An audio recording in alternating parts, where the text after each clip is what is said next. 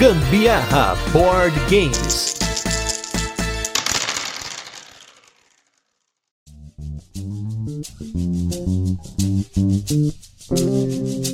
Games é uma coisa que a gente gosta muito, mas às vezes tem vergonha de falar, porque ah, nós somos jogadores que jogamos muito, jogamos jogos pesados, jogamos jogos complexos, jogamos muitos jogos, mas eu tenho certeza que você que está nos ouvindo, você pode não ter jogado o party game ideal para você, mas hoje a gente vai falar de party games para jogadores exigentes, porque ninguém que jogou os party games com quem está aqui nessa gravação, que está acostumado a jogar jogos pesados, saiu triste dessa joga. E para isso, eu estou com duas duas pessoas que organizaram esse Party Day, que vai, no caso, gerar esse podcast, né? Porque nós jogamos muitos jogos em conjunto e com várias mesas diferentes, com combinações de pessoas e jogos dos mais diversos tipos. E a gente veio aqui para linkar porque eu tenho certeza que todo mundo que jogou lá saiu feliz. Só teve uma pessoa que saiu triste de um jogo, mas a gente zoa ele quando a gente for comentar. Para isso, eu estou com eles aqui, Amabile Vieira e Mauro Fernandes do Tem Jogatina. Tudo bem, pessoal? Tudo Oi, bem? pessoal, tudo bem? Fala, pessoal. Só para não perder o costume, aqui é a Amabile de São Paulo. Olha, para vocês conhecem a voz. Se você ouve o Gambiarra Board Games, se você ouve aqui o nosso Rodada dos Ouvintes, com certeza você conhece a voz dos dois, que eles estão sempre participando. O Mauro participou uma vez só, a Mabel participou quase todos, né? Não participei de todos até o momento. Olha aí, hein? Assíduo, né? Participou até quando não era o Rodada dos Ouvintes dos nossos apoiadores, né? Exatamente. Um primeiro lá que eu acho que foi com a participação do Sandro, se não me falha a memória. Olha aí, tá vendo, gente? Então, e eles vieram aqui hoje como criadores de conteúdo também, como conteudistas do Instagram. Então, antes da gente começar, eu queria que vocês falassem um pouquinho só do Tem Jogatina, que é o perfil que vocês têm hoje lá no Instagram para compartilhar as suas jogas Brasil versus Argentina, mostrar muitos jogos bacanas. Como é que tem sido essa experiência de criar conteúdo no Instagram? Olha, é, o Tem Jogatina começou faz tempo, 2019, se não me engano, como um perfil para postar fotos simples, simplesmente. Inclusive, no começo a Mabel nem fazia parte do perfil e aos poucos foi entrando nas jogatinas e decidimos incluir. E agora quem mais responde, quem mais posta, quem faz os textos dos jogos é ela, né? É, mas é um, é um desafio, porque quando você começa ali só postando foto da jogatina, que ainda continua sendo o objetivo principal do perfil, né? É postar ali os jogos que a gente vai conhecendo. Tem jogo repetido, porque são experiências diferentes com o mesmo jogo, com pessoas diferentes e etc. Mas aí agora a gente tá contando um pouquinho mais. Às vezes a gente fala do jogo, às vezes a gente só fala da experiência, mas o que quase nunca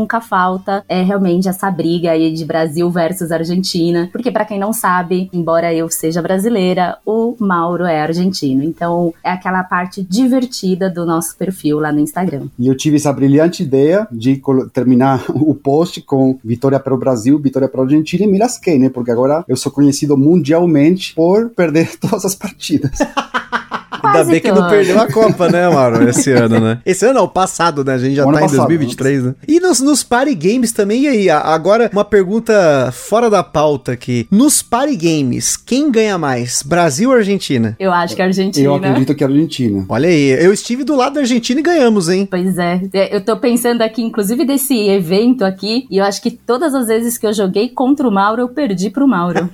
então, a gente vai falar um pouquinho sobre esse evento, que foi o Party Day, né? Foi um encontro ali, pequeno, né? A gente tava em quantos ali? Umas 14 pessoas por aí? Duas, 12 pessoas? Eu acho que foi, deu, deu 15 no começo, aí algumas não, saíram. Não, 15 pessoas. 15, né? 15, 15 pessoas. 15 pessoas contando com a gente, né? É que o que aconteceu é que algumas pessoas ou chegaram mais tarde ou foram embora mais cedo, então foi um pouco o momento em que estivemos às 15, mas a maioria do tempo eu acho que estávamos ali em 12 pessoas. Então já fica uma dica para você que tá ouvindo agora, querendo colocar mais pessoas para jogar, né? Fazer mesas grandes, dividir mesas. A gente vai falar um pouquinho, um pouco mais pra frente, algumas dicas da Mabre e do Mauro aí de como eles organizaram, o que que eles acertaram, o que que eles acham que eles erraram, os jogos que eles talvez queriam ter colocado, talvez fazer mesas maiores, mesas menores, eles vão comentar um pouquinho. Mas pra gente começar aqui a falar desses party games para jogadores exigentes, eu queria que a Mabel começasse aí comentando. A gente vai fazer por uma ordem aqui muito específica que vai ser por quantidade de jogadores máxima. Então a gente vai pegar desde party games para grupos menores até party games para você colocar mesão mesmo, assim, né? Eu vou até fazer depois comentar um pouquinho de uma outra experiência que eu tive até com mesão mesmo, mas sem ser de party game. Se der tempo, a gente vai falar sobre isso. Mas, Amabile, queria que você começasse abrindo com o jogo que foi jogado no dia, que tem a menor contagem de jogadores entre esses jogos que a gente vai falar aqui. Olha, começar aqui pelo Pictures. Ele é um jogo de 3 a 5 jogadores, né? Então por isso que ele talvez não fosse visto como um party por conta, né, desse número de jogadores. Ele infelizmente não tem aqui no Brasil, mas é coisa de louco. É muito engraçado porque o jogo consiste ali em várias cartas que são colocadas na mesa, formando um grid, né, de coluna e linha, usando números e letras. Então cada jogador vai sortear ali uma combinação de letra e número que vai representar uma carta. Carta essa que ele vai precisar representar de forma que os outros jogadores descubram de qual carta ele está falando. A gente está muito acostumado, né, às vezes no esconder e esse jogo é ao contrário. Você realmente precisa que o outro adivinhe. Ele é similar com entre linhas nesse sistema do grid e de você ter ali uma combinação para fazer o outro acertar. Só que o grande diferencial dele são os elementos que cada jogador tem com os quais precisa representar essa carta. E isso é muito, muito diferente. Então, são cinco tipos de elementos diferentes. Um deles é cordão de sapato, sabe? Cordão de tênis mesmo. Aquele cadarcinho maroto que tá de lado ali. Exatamente, mas não, não bastasse ser isso, eles têm tamanhos diferentes, né? Porque para que facilitar? Temos formas geométricas ali de madeira, temos cartas que são cartas com desenhos de bola, de casa, de tênis e etc. É uma combinação de pedras com umas, Umas varetinhas. madeirinhas, né? Uns- Isso, umas varetas de madeira e cubinhos coloridos que são usados formando um grid de 3x3. Então, assim, imagine que as cartas podem sair, por exemplo, uma paisagem de um barco no rio com vegetação de fundo e você tem dois cadarços pretos para representar isso. né? Então, é um jogo que exige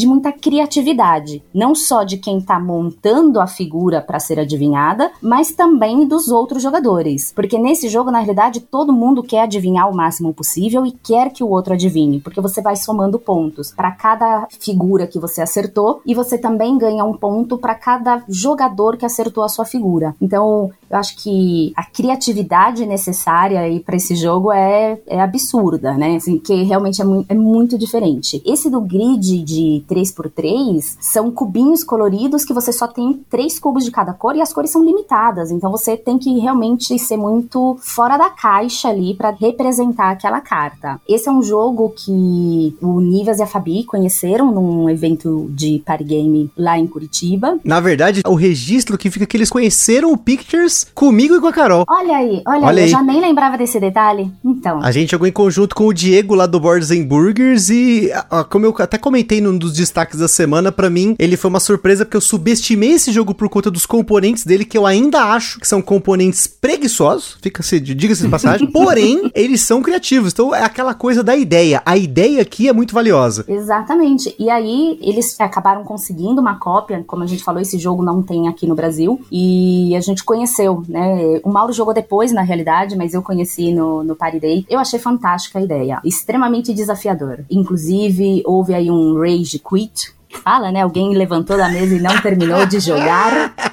Né? Não sei se pode se dizer quem foi, se puder aí alguém assume essa responsabilidade, mas teve gente que inventou na hora que tava morrendo de fome e saiu antes do jogo acabar. Fica um abraço aí pro Gustavo Fada, lá do and Burgers, que o rosto dele, enquanto jogava esse jogo, era a definição do desespero. Mas foi só esse que eu vi, que ele tava nesse pique, e teve um outro jogo que ele observou nesse pique, mas aí eu comento depois. É, não, mas ainda assim, acho que é, foi um jogo, como eu disse, desafiador. Ele é muito desafiador, mas muito bacana. Recomendo quem tiver a oportunidade de experimentar pra se desafiar mesmo, né? Lógico que tem um pouquinho de sorte envolvida, porque às vezes calha de você conseguir a mesma ficha duas vezes com elementos diferentes ou pegar uma fichinha pra representar a mesma imagem que alguém representou com os mesmos componentes. Mas é assim aquele quase um em um milhão que pode acontecer. Com certeza, você tá vendo como que é o pensamento do cracudo, né? Já tá pensando, não, mas vai cair a mesma ficha com outro componente, mas acontece mesmo, né? Mas é, é importante você ser criativo também usar da informação que já tá na mesa, que as pessoas já usaram, né? Acho que tudo é válido, tudo é válido. Exatamente.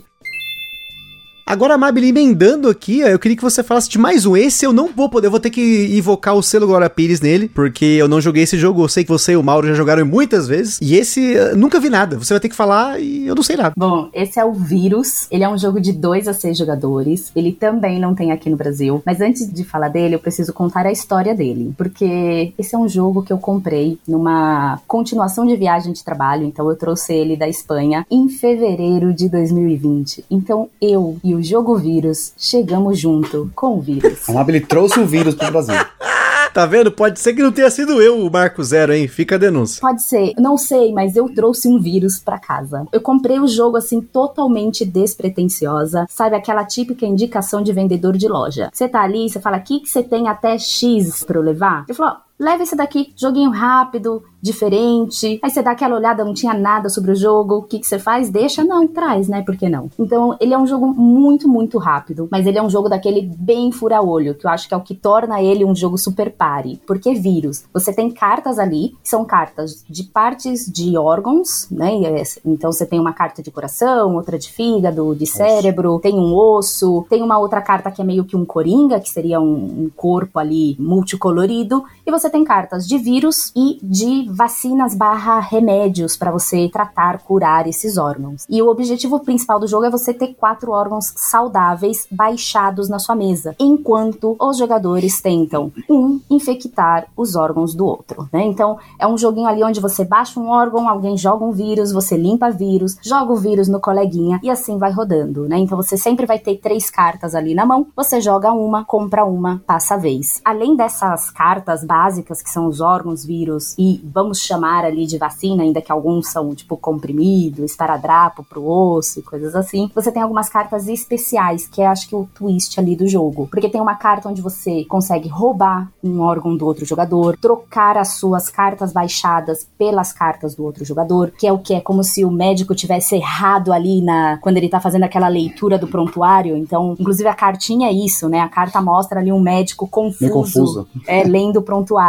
né? E tem depois uma outra carta onde você espalha vírus que você tenha para os demais jogadores e uma última que você faz todo mundo descartar a mão. Aí o interessante é que a pessoa só vai repor de novo quando chegar o turno dela. Ele é um jogo que ele pode terminar durando ali 4, 5 minutos em mais jogadores, mas assim, com o Mauro a gente já teve partidas em De dois 50 jogadores. segundos foi. É, partidas É de mais 50 segundos. 50 Nossa. segundos, gente. Então, quando né, o Gustavo falou, ah, vocês jogaram muito. Sim, porque imagina, a gente chegou junto com o jogo, a pandemia começou, tínhamos ali um joguinho de um minuto, e a gente jogava 5, 6, 7, às vezes 10 10 partidas. partidas na sequência. Incrível. E, e é assim, é um, é- é- de novo, gente, é muito fura-olho. Não tem como. Não dá pra você falar, ah, não, vou ficar só na minha aqui baixando as minhas cartinhas. Você vai ter que jogar vírus na carta do outro, você vai ter que se dançar ali, fazer um malabarismo pra torcer ainda que venham cartas. Então ele envolve muita sorte, porque depende das cartas que você vai comprando. A única coisa que aconteceu no, no Party Day nunca tinha acontecido. A gente já tinha jogado, acho que em cinco jogadores, tinha sido o máximo que nós tínhamos jogado. Foi a primeira vez com mesa 100% cheia. E aconteceu de um jogador conseguir apenas um órgão durante toda a partida. Eu nunca tinha visto isso acontecer. Caraca, é, é muita maldade nesse jogo também, né? Não, não é que não deixavam ele ter órgão, não saía órgão na mão dele pra ele baixar. Não me pergunte como isso aconteceu, foi a primeira vez. Então, se assim, a única coisa que agora a gente vai ter que jogar de novo em seis jogadores mais vezes pra ver se foi aquele um em um milhão ou se talvez aí em seis jogadores não seja o mais recomendado. Não posso afirmar, foi a primeira vez usando ele em mesa cheia. É, tem que testar pra ver se não é aquela má embaralhada, né? Sabe aquele massinho que fica, tá? fica acumulado um monte de também. carta igual junto. Pode né? ser também, mas isso dava dó, dava dó. Mas o jogo é muito, muito divertido mesmo. Até quem joga, né, naquele mood mais, tipo, não quero ferrar ninguém, não tem como, gente. Você tem que furar o olho do coleguinha mesmo. Agora, Mauro, esse jogo aqui, ah, esse- aqui um que eu já joguei, inclusive, mas joguei ele apenas uma única vez e eu não cheguei a ver esse jogo com muita gente. Queria que você comentasse aí sobre esse jogo, que esse é finalmente um, um que tá no, tem no Brasil também, né? A gente tá dando, começou dando dica legal, pá, mas as dicas todas importadas até agora, né? Vamos dar uma dica que tem aqui, né? Bom, o, o terceiro jogo da nossa lista é o Quem Foi. Ele tem no Brasil, da Paper Games, vai de 3 a 6 jogadores. Cara, é um joguinho pequeno, bem pequeno mesmo, aquele que você passa na loja e você não dá muita bola para ele, pelo menos no meu caso eu sempre sempre vi, nunca dei muita bola para ele. E que jogo legal, jogo incrível, um jogo que te obriga a, a pensar rápido, a reagir rápido, porque cada jogador vai ter cartas de animais e a ideia do jogo é você tirar a culpa do bichinho que fez o cocô no tapete. Então você vai jogar uma carta e esse é o culpado da vez. A outra pessoa vai ter que tirar a culpa desse animal e jogar a culpa no outro. E esse o próximo animal vai ser o, o digamos, o, o, alvo. Todo mundo vai ter que pegar rápido, achar rápido essa carta de animal na, na mão, jogar antes dos demais e jogar a culpa no outro. E assim vai. É, é vou concordar aqui com o Mauro, né? Tô me metendo, mas hum. realmente é um jogo que surpreendeu, eu não esperava tanto dele. Esses animais, você tem ali tartaruga, você tem ali canguru. Então você joga e fala, por isso o nome do jogo, tá? Porque você vai falar assim, quem foi, né? Quem foi, não sei o quê, e você vai dizer o quê? Não foi a tartaruga, né? E aí a pessoa vai achar a tartaruga na mão e falar, é, não, foi a, é, não foi a tartaruga, foi outro, né? Foi Isso. o cachorro. E aí a, o outro jogador vai ter que achar o cachorro e tirar a culpa do cachorro e jogar a culpa no hamster, por exemplo. Ele é quase que uma reimplementação do João Robopão lá, como é que era? João quem Robopão, João né? Robopão na casa do João? É isso aí, quem eu, eu não.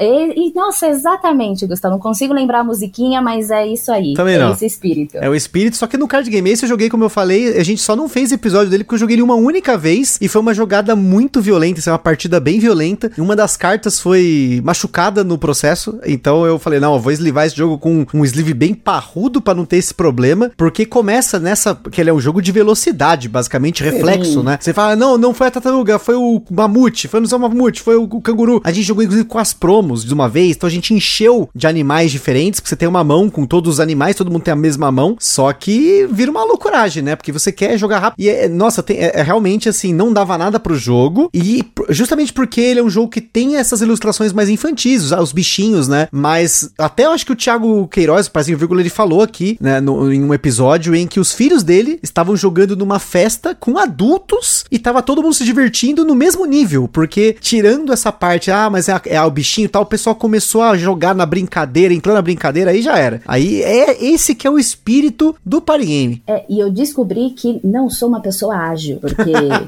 gente, quando eu achava o bichinho que eu tinha que dizer que não tinha sido, já estavam os dois animais Já passaram na três na frente, é impressionante. É, é, é, muito rápido, é muito Mas é rápido. Mas é incrível como ele dá um nó na cabeça no começo e você vai se acostumando, você vai se adaptando à velocidade do jogo. Eu não adaptei, gente, não deu pra mim. Agora, nesse outro jogo que você vai falar agora, você se adaptou? Porque esse, eu, eu assisti a partida de longe, eu fiquei meio intrigado com o que estava acontecendo. Eu tenho uma breve noção de como o jogo funciona, mas eu, primeira vez que eu vi ele na mesa, assim, sendo jogado, que eu parei para notá-lo, foi ali no Party Day. Pois é, antes de dizer que, que jogo é, vou dizer que a habilidade também foi zero. Faltou. Faltou, faltou, gente. O jogo é o Team Tree, né? Ele tem aqui no Brasil, é da Conclave, é a edição é, que a gente jogou, ele tem duas, né? Tem a rosa e a verde, a gente jogou a edição rosa, e ele vai de 3 a 6 jogadores e ele joga em times, né? Você vai montar ali equipes. Na realidade, são duas, né? Você joga um, uma equipe contra a outra. São três jogadores por equipe, com o objetivo. Eu não sei nem dizer se aquilo ali é uma escultura, o que que é. Mas você usa peças de Tetris, então cada time tem exatamente as mesmas peças de Tetris e cada jogador assume um papel daquele macaquinho. Sabe aquele macaquinho clássico? Um que não escuta, o outro que não vê e o outro que não, que não fala. fala né? Então, no, no jogo você tem um que tá vendo uma carta, que essa carta é o que precisa ser construído pelo macaquinho, no caso, o jogador que não vê. E tem o jogador do meio, que ele tem que ver as mímicas desse jogador que está olhando ali para a carta em questão e falar para o outro jogador que não está vendo como ele deve montar. Então, assim, você pode falar: olha, pega o T, mas até a pessoa no tato encontrar o que é o T. E aí, como você explica que esse T ele vai com a base para baixo e que depois você vai colocar um outro que parece um W, mas esse que parece um W, você tem que colocar ele inclinado levemente para a direita, apoiando em que lado? Dessa peça. É um caos. Nós acabamos fazendo o time meninos versus meninas ali. Você joga três rodadas, né, para que cada jogador possa assumir uma vez o papel desse macaquinho. Então, cada um uma vez vai ser o que faz a mímica, o que fala e o que não enxerga e que tem que construir. E nós conseguimos perder nas três. Né? Foi assim lavada, gente. O que me consola é que a habilidade em questão faltou para todo mundo ali, né? Assim, os meninos não sei como, não sei como, mas eles conseguiram ali uma agilidade imensa, porque quando eles terminavam de montar ali aquela escultura, aquela forma ali, a gente não tava nem na metade ainda, gente. Era cruel assim.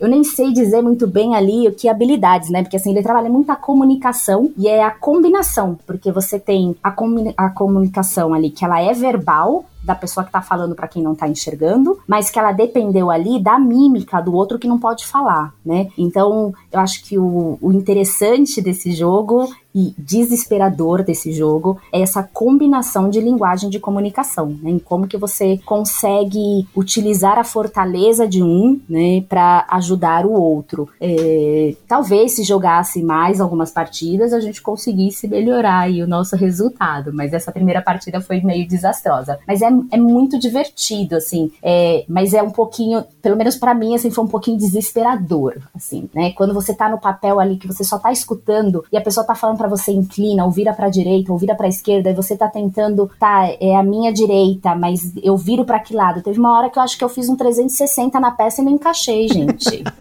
Eu, eu acho Caraca. que é um jogo que deve ser mais divertido para quem assiste a gente jogando do que quem tá jogando, não sei. Eu tava desesperada jogando esse jogo, gente, sério sério. Mas é muito e bom. pelo que eu entendi, a única diferença entre o, esse Team Tree rosa e o verde é que a, as plantas, como ele chama, né, que são as cartinhas, que deve ter a figura que você precisa representar esse conceito, essa escultura que seja, eles são diferentes, mas as peças em si, inclusive, são iguais, né? Sim, é, eu não, não notei também nenhuma outra diferença. Eles dizem que são macaquinhos construtores, são macaquinhos donos de uma construtora, então você está construindo edifícios ali. São plantas de edifícios que serão construídos. Vamos pegar a história. Edifícios Oscar Niemeyer, né? É, mais ou menos isso. Porque fora isso, né, para quem tá vendo a carta é genial porque você tem um auxílio de cores, que pra pessoa que tá falando, você até pode falar, pega a peça amarela, a outra pessoa não tá vendo. Que peça amarela tá, cadê é a peça né? amarela? Né? Exato. Então assim, acho que requer, eu acho que deve ser muito interessante é, colocar esse jogo na mesa com criança também. Porque eu acho que as crianças dariam um pau nos adultos. Se montar um time criança versus adulto. Eu, eu acho, porque acho que tem uma habilidade ali de é, tátil, né? E eu acho que tem até a questão da criatividade ali, de como você descreve a peça um pro outro. E eu acho também que deve ser bacana sempre colocar na mesa com pessoas ali que não jogaram. Talvez tenha em cada time alguém que já jogou, mas pessoas que não jogaram, para você não estar tá viciado nem nas figuras, nem na, nas peças em si, porque é tudo novidade, né? Até para você identificar cadê o W, cadê o T. Você tem o seu tempo ali de conhecimento tátil das peças. Muito bacana. Agora subindo um pouco a contagem de jogadores aqui. Esse é, na verdade, pelo nome dele, eu imagino que ele também trabalha a comunicação, mas esse eu não joguei e também não assisti a partida que vocês jogaram, mas Mauro, queria que você comentasse agora do nosso próximo jogo, que a gente tá, até agora a gente tá falando de jogos até seis pessoas, agora a gente vai começar a subir. Você que tá precisando de jogos para mais pessoas, chegou a hora. Chegou a hora do História de Pescador. Esse aí é um jogo de 3 a 7, tem no Brasil, graças a Deus. É, ele veio pra TGM e, cara, esse jogo tem, tem uma história bem legal. A gente trou trouxe do, do DOF e, e, a gente ia comprar só o Emboscados, do Rodrigo Rego, porque aproveitando que o Rodrigo tava lá, queríamos assinar o jogo. E quem apareceu no, no stand da TGM? O nosso amigo Matias. E ele veio com a frase de grande vendedor, não compra um, leva todos. Leva um kit com seis jogos. E ele encheu tanto o saco que a gente acabou trazendo todos. e esse foi uma, uma, uma boa surpresa, porque é um jogo de blefe, tem a versão é, pequena, né, que vai de 3 a 5, se não me engano, né? Isso, 3 a 5 jogadores, que é a linha, né, a mini, história de pescador mini. É, aí é, o, o jogo, o objetivo do jogo é se livrar das cartas que você tem na mão. Só que você tem as cartas de animais, é, dizer frutos do mar, e também tem umas cartas de lixo misturado. Então, na sua vez, você vai ter que contar a sua história de pescador. E eu, como grande pescador, eu sempre tento exagerar um pouquinho, né? O, o, meu troféu de pesca. Então você vai falar, por exemplo, ah, pesquei cinco peixes. Você vai jogar cinco cartas viradas para baixo na mesa. Se todo mundo acreditar, as cartas passam. Se alguém duvidar, você vai ter que provar que, que realmente você pescou cinco peixes. Se você pescou, beleza. A pessoa que duvidou vai receber, vai ter que comprar umas cartas. Se você mentiu e mandou uns lixos misturados, você recupera as cartas e você compra mais duas para sua mão. Então ganha o jogo quem se livra das cartas, mas é muito engraçado porque você tem algumas regras. Você pode quando a pessoa joga um, um, tipo de animal, todo mundo tem que seguir, a menos que você queira mudar. E para mudar, você tem que jogar uma quantidade maior do que a pessoa anterior, né, da, da, da roda. Então, por exemplo, se eu joguei três peixes, o Mauro poderia jogar um peixe. Mas se ele quiser trocar para Lula, ele tem que jogar quatro Lulas. Mas eu acho que o mais bacana é a cara das pessoas. É um jogo que você tem que fazer uma leitura de mesa ali. E é o que o Mauro falou ali no começo, é um jogo de blefe. E eu gosto de incrementar um pouquinho, porque eu jogo as cartas, falo três peixes, três camarões. E se alguém duvidar, eu falo, mano, eu, eu tenho experiência, eu pesco desde criança, eu pegava a bicicleta em pleno inverno com 5 graus negativos e ia pescar com meu pai. Você tá duvidando de mim? Sério, é isso? É, Olha aí, ó, você pegou o espírito do jogo, né? Não, eu, eu incorporo, incorporo o personagem. O Mauro, sério, e aí ele duvida das pessoas, assim, também com uma seriedade, assim, absurda. Mas é, é, um jogo, assim, muito divertido. A gente já jogou, inclusive, na mesa com pessoas que não sabem blefar. E é, é divertido de ver na cara da pessoa que ela está mentindo. Mas, assim, você vê o sofrimento da pessoa por mentir, dizendo que tem algo que ela não tem para jogar na mesa, mas porque faz parte do jogo, né? Então você vê que a pessoa tá dizendo que tem um peixe, mas ela tá com camarão. Mas, assim, você lê na cara da pessoa que ela não tem um peixe. o, o engraçado é que tem oito cartas de cada animal. E aí um jogador jogou três, o outro jogou três, o outro jogou cinco. E aí você começa a fazer as contas e fala, peraí, tem oito, mas já saíram dez. E aí vem o próximo e pescou mais quatro. Fala, puta, alguém tá mentindo aqui, não pode ser. Pra você saber quem mentiu, né? Porque já passou as cartas, já foi, né? Já foi. Você só pode duvidar do que tá jogando naquele momento, né? E qualquer um da mesa pode duvidar de qualquer um. Isso que torna o jogo tão divertido, porque às vezes você tem aquela pessoa ali que, sabe, aquela pessoa que ela já tá quase perdendo mesmo, ela fazer um tudo ou nada. Então, peraí, vou sair duvidando de meio mundo mesmo, né? Já tira para tudo quanto é lado. E tem aquele que é contador de cartas e que faz essa conta que o Mauro falou de quantas cartas saíram muito mais rápido rápido. É que eh, você não tem como saber as cartas que realmente saíram. Você tem uma ideia mais ou menos. Então, isso de contar carta é meio que entre aspas. A gente tenta, né? A gente tenta, mas é, um, é, assim, é um jogo divertidíssimo. Aliás, é, eu não sei, se não me falha a memória, acho que foi o. Se não foi o último jogo, foi o primeiro jogo jogado esse ano, na virada do ano. Foi pra mesa, foi. assim. Se não foi, foi, o primeiro, foi um dos primeiros que a gente acabou jogando esse ano. Porque é isso, assim, ele é um jogo muito fácil de você colocar na mesa, muito divertido, você dá altas risadas. É, e, porque a hora que o outro mentiu e mentiu descaradamente, é inevitável. Quando você vê, tá todo mundo rindo na mesa.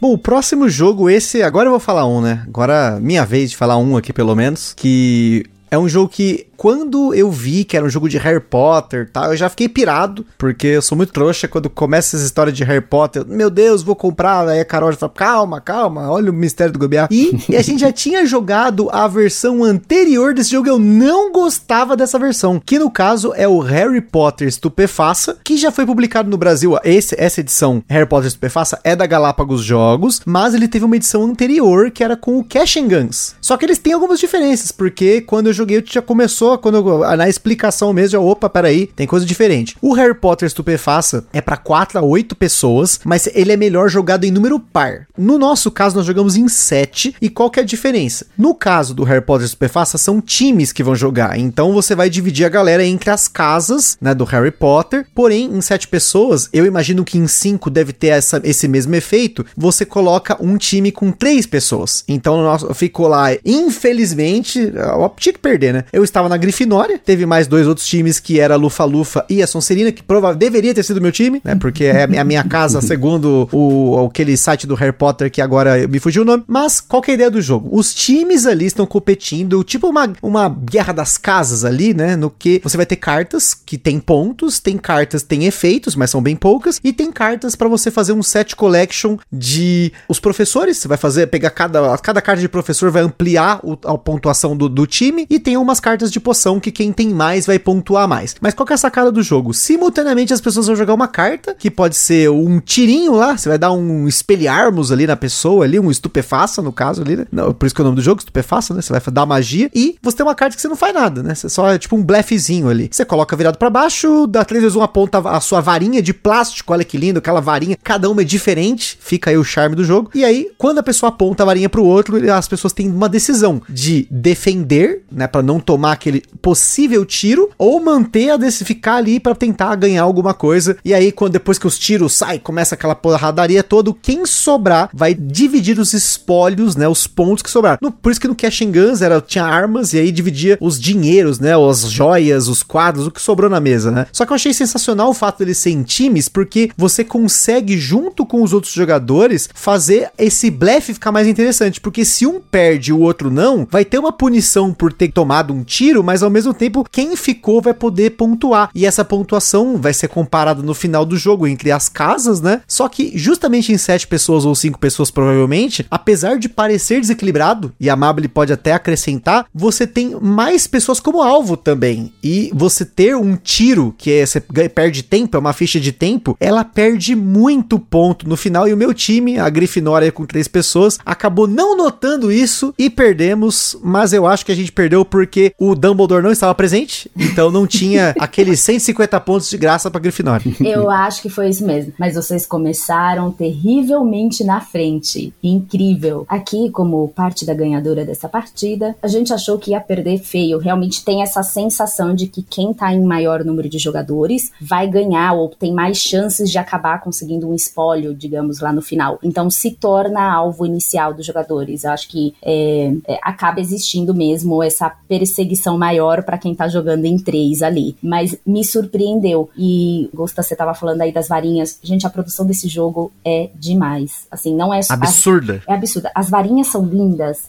mas, gente, procurem fotos das cartas. As cartas são lindas, as ilustrações estão assim divinas e a carta tem brilho, é, e a própria caixa ela vai servindo como um repositório para cada uma das casas, onde você vai colocando as cartinhas que você ganha. Isso eu achei também uma outra grande sacada do jogo, né? Você olha aquela caixa gigante e fala, por que a caixa é tão grande? Aí a hora que você joga você vê as caixinhas, as cartinhas encaixando ali, tudo faz sentido e realmente uma produção linda. Eu fiquei encantada. E faz parte do jogo você, depois que tem as coisas colocadas em cada cofrinho ali de cada casa, tentar lembrar o que, que foi colocado. A gente ficava sempre, putz, quantas poções eles já fizeram, quantos professores já tem, porque isso só é revelado no final, mas é quase que um metagame ali você ficar junto com o seu time prestando atenção naquilo que está sendo colocado ali, que é outra coisa que eu achei sensacional. Mas a única coisa que não me faria comprar esse jogo, e eu não comprei, obviamente, é porque eu já falei aqui que eu não gosto de jogos que tem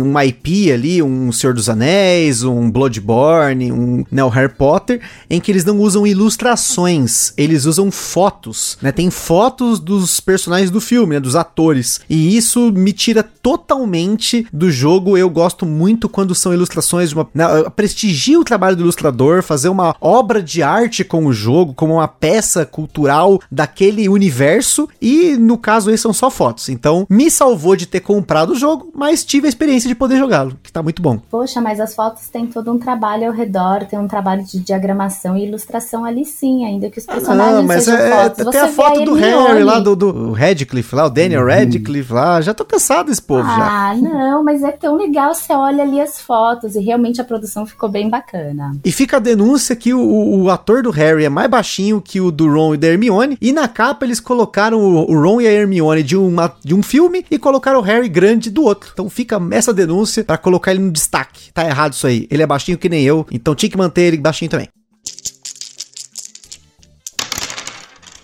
Agora, antes da gente continuar nossa segunda leva de jogos, eu queria que a Amable e o Mauro comentassem um pouquinho dessa ideia de ter criado esse dia aí, de a gente ter feito esse Party Day e que dicas que vocês dariam para as pessoas para organizar um Party Day semelhante, o que, que vocês acertaram, o que, que vocês acham que vocês erraram, faria diferente, como que foi essa experiência para vocês? Olha, eu queria dizer que é tudo culpa, principalmente do Mauro.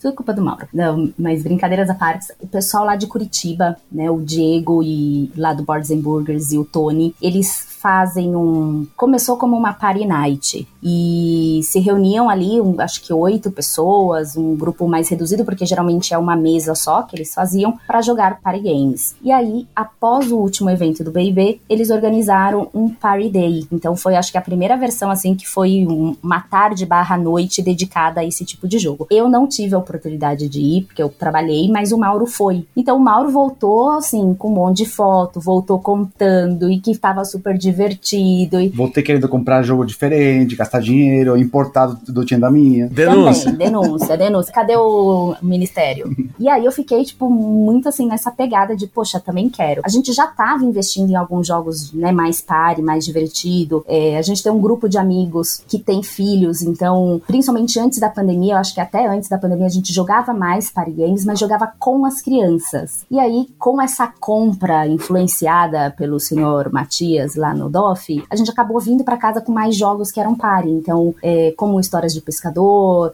a gente trouxe também o Sirvão Rei. O Dracar Tum Tum. Dracar Tum Tum, mas esse eu não sei se ele é tanto pare. Mas assim, a gente acabou trazendo, vai, Taco Gato. E, e aí a gente começou a colocar na mesa e falou, poxa, que legal. Mas eu acho que o que mais motivou a questão do Party Day foi a parte da diversão, de reunir amigos para algo mais descontraído, né? Porque, é, como é o nome do cast, né? Party Games para jogadores exigentes. exigentes. Mas por quê? Porque todos que estavam ali, eu, né? A, acho que a grande maioria de quem estava ali são jogadores mais de euro, ou ali, no máximo, jogos family também, mas acho que jogam muito euro, jogam jogos pesados. E que são jogos mais estratégicos, que você pensa muito para jogar, né? Que tem aquele momento até que fica aquele silêncio na mesa enquanto tá jogando, naquele, naqueles momentos tensos. E o party game traz o oposto disso, né? São partidas despretensiosas, onde o objetivo é rir, é se divertir. E o que a gente queria, um, né, organizar, organizando isso, era juntar amigos para isso, para se divertir. Acho que esse é o foco principal. Então, é, o que, que foi feito? Foi tudo muito assim de muito básico, até né, de certa forma no improviso. Eu confesso que quem bateu mais o pé de falar vamos organizar fui eu, assim, e acabei indo atrás. É, então eu fui perguntando, né, nos, pros amigos, né? Até, exemplo, mandei mensagem aí pro Gusta. Gusta, se fizesse aqui um party day, você participaria? Né? Aí fomos lá pra Isa e pro Eric, né, do turno BG, que eles vieram também.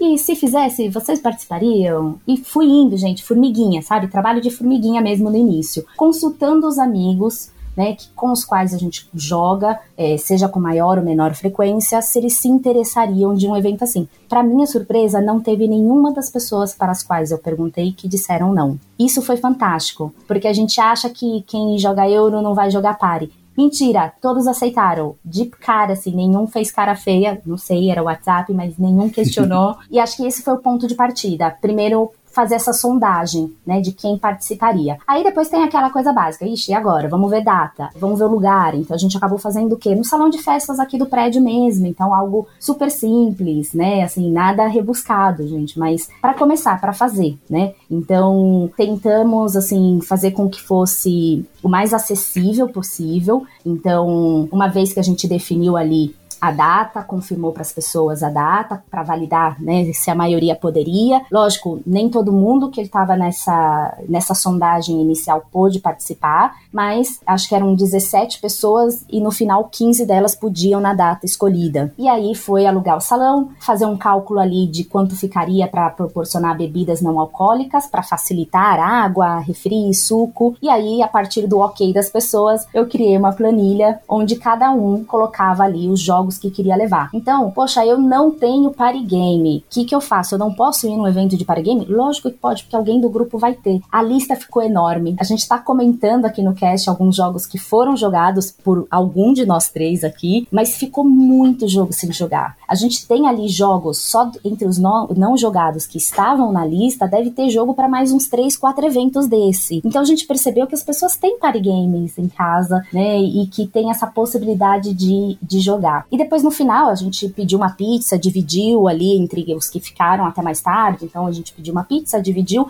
algo super tranquilo. Eu acho que a sensação é de reunião entre amigos. Foi uma reunião entre amigos, a gente teve um momento de estar tá todo mundo jogando junto. Não vou falar qual jogo foi para não dar spoiler, mas fiquem ligados que a gente vai falar desse jogo ali no final, que né, foi um jogo ali com, se eu não me engano, umas 12 pessoas na mesa. Foram 12 pessoas. Eu acho que foram Três 12 times pessoas. de quatro pessoas. Exatamente. É, então, assim, e onde todos se divertiram. Acho que esse era o objetivo principal. Outra coisa bacana, teve gente que veio jogar e falou: Poxa, eu nem vou completar a planilha porque eu não tenho party game. Mas veio, se divertiu animalmente. Foi uma experiência muito bacana. Eu acho que todo mundo é, sempre gostou de party game, mas com isso da pandemia, essa vontade ficou meio que esperando, né? Ficou acumulada. E aí veio a chance de, de juntar todo mundo e dar risada e passar um momento agradável. Foi isso. Agora, teve alguma coisa que vocês fariam diferente? O que a gente está falando é que é, alguma comidinha para beliscar enquanto joga. Por exemplo, a gente queria